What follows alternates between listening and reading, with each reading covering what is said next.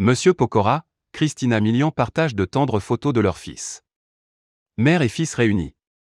En avril dernier, Monsieur Pokora et Christina Milian accueillent leur second enfant, Kenna. Le petit garçon vient compléter la famille déjà composée d'Isaiah et de Violet, la fille de l'actrice. Et alors que la compagne du chanteur a déjà multiplié les publications avec son bébé, voici de nouvelles photos postées sur son compte Instagram. Dessus, le nourrisson est tourné vers sa mère. Tous les deux sont endormis. En commentaire, Christina Milian écrit Câlin avec mon petit ours en peluche, ajoutant également les hashtags jetlag et This is life.